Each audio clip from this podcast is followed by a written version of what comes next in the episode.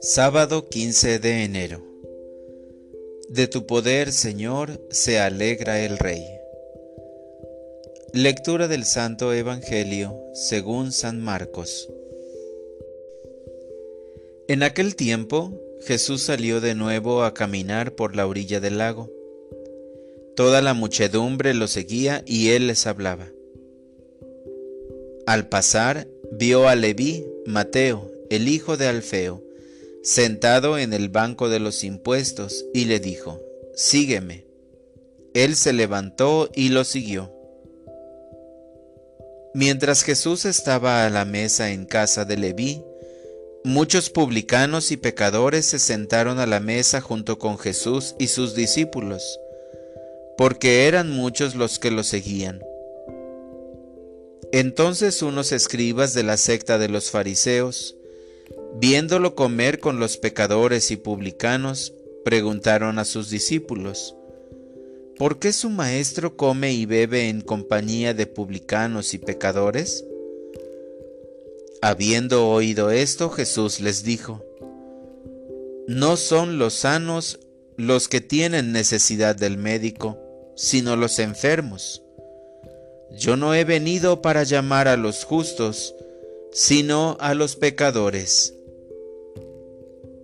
Palabra del Señor. Oración de la mañana. Ámame, Señor, con tu misericordia. Amadísimo Maestro, esta mañana te agradezco porque siempre estás conmigo, a pesar de mis infidelidades y mi egoísmo. Tu amor es infinito y estoy seguro de que me amas como a tu Hijo consentido. Me colmas de dones, especialmente con el don de la caridad. Gracias Señor por haber puesto tus ojos en mí y por haberme mirado con amor de predilección como a Leví.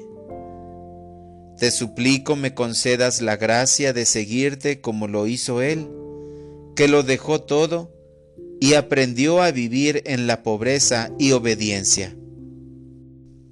Jesús amoroso, tu mirada es penetrante, pero también cautivadora. Por eso con razón exclama el profeta Jeremías, Me sedujiste, Señor, y me dejé seducir. Me forzaste y me venciste. Jeremías 27.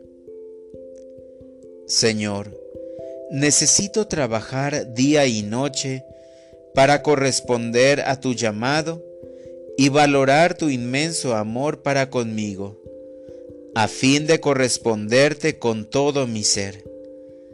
Me extiendes tu mano amorosa para poder salir de mí. Me dices que no tenga miedo de lo que digan los demás, porque tú siempre estás al pendiente de los que amas me ayudas a caminar de tu mano por el lugar correcto. Señor, con tu gracia, nunca me separaré de ti. Para orientar mi vida, me propongo con tu ayuda, oh Jesús, ignorar el qué dirán, para responder siempre con generosidad y entrega plena a tu llamado. Gracias Señor por abrir mi entendimiento con la ayuda del Espíritu Santo, para comprender que tú llamas a los pecadores. Amén.